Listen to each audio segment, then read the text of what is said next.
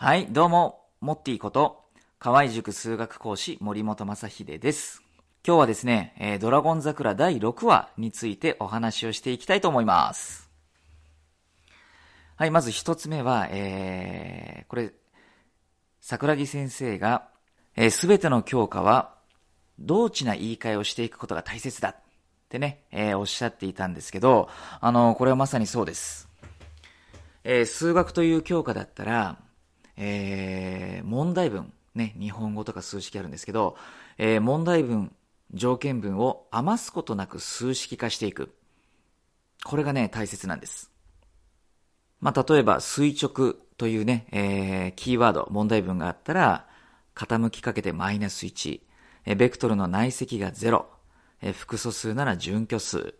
あるいは斜辺を直径とする円を見つける。ね、こういったことが、えー数式化として考えられます。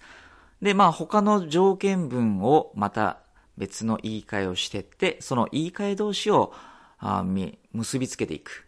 その言い換え同士の中で、えー相性のいいもの同士を結びつけていくっていう操作。えーこれの繰り返しになってきます。だから大前提として、えー条件文を読んだときにね、えーどれだけ数式化できるかっていうものの、まあ、選択肢が少ない、え知識が足りないと、まあ、問題解き進めることできないです。だからね、もっとみんなね、知識をつけた方がいいなと思います。数学といえどね、まあ、最低限の知識っていうのが必要で、で、僕が思っている最低限の知識とね、えー受験生の皆さんが思っている最低限の知識の量っていうのが全然違ってね、えー足りないなって。数学できない子ってね、知識が足りないだけの子が多いです。まあ、受験数学に、えー限りますけどね。うん。ちゃんとね、覚えることを覚えて、知識と知識を結びつける練習ね。言い換えと言い換えを結びつける練習していったらできるようになります。はい、えー、それでは二つ目です。えー勉強ができる人とできない人の違いって何だろうって、えーそういうね、話題が出てくるんです。作中でね。うん。えー一つはね、勉強に興味を持っているかどうかっていうのがね、えーあると思います。勉強に興味を持っている人はね、えーやっぱり勉強できます。じゃあ、興味がないと勉強ができないのかっていうと、まあそんなこともないし、うん、数学あんまり好きじゃないっていう人でも、まあ少しは楽しいところあるなって、えー思う心があれば、まああとはね、それを教える側とか、僕らがね、えーどれだけ膨らませてあげることができるかっていうのが、ま、問題になってはくるんですけど、うん、少しでもね、興味持ってれば大丈夫です。うん。あとはこっちの責任もあるかな。はい、教える側の責任ですね。はい。えー他にもね、えー使命感を持ってるかどうか。うん、責任感とも言えるんだけど、まあ、勉強するの好きなん、好きじゃないんだけど、まあ、やらなあかんし、やると決めたから、やろっかなって。それでもいいんです。勉強好きじゃないけど、やると決めたからやる。こういう子もね、えーいずれ勉強できるようになっていくと思います。えーそれから、まあ、勉強することが当たり前だと思ってる人、まあ、勉強する環境に育った人、こういう人ね、勉強ができる人です。えっ、と、ご家庭で、まあ、お父さんお母さんが、えーまあ、勉強している、ね、リビングとかで勉強してる家庭に育ったお子さんっていうのは比較的ね、勉強をすることに抵抗がなく育つ傾向にあると思います。あるいはね、進学校なんかで、まあ、周りの子が勉強してる子が多いと、まあ、勉強するのが当たり前かなって思って、うん、勉強していきます。で、ちょっとね、この話と関連するんだけど、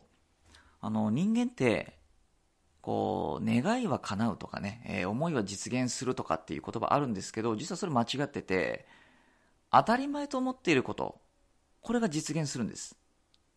運命の赤い糸っていう言葉があると思うんですけど、うん、あ、私この人と付き合うことになるだろうなってこう初めて見た時にね、えー思う、まあ、運命の赤い糸で結ばれてるっていう、まあ、この人と付き合うのが当たり前だなと思ってると、まあ、自然とそういう結果がね、えー導かれてくる。まあ、あらゆる行動がね、その結果を導くようにえ選択されてるからっていうのが理由なんですけど、はい。まあ、人は当たり前と思っていることを実現するように、えー、作られてますんで、何かね、えー、成し遂げたいなって思うことがあったら、まあ、それが当たり前だと思ってあげるといいです。はい。えー、最後の話題です。えー、これ、ある生徒さんのね、えー、と、その親御さんの話なんですけど、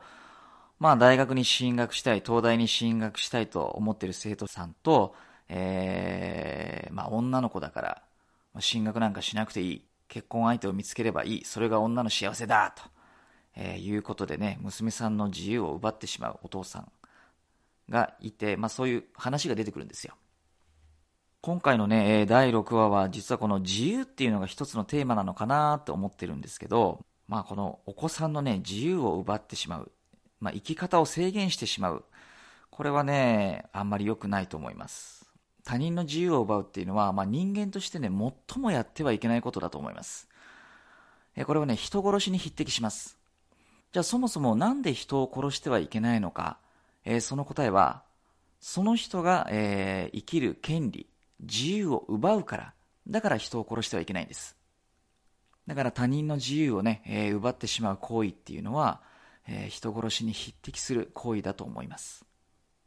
ということでね、第6話で気になった、まあ僕の感想ですね、えー、はこの辺にしておきますが、第7話ね、えー、続きどうなるか、また来週も楽しみにしています。それでは皆さん、次回の動画でお会いしましょう。さよなら。モッティでした。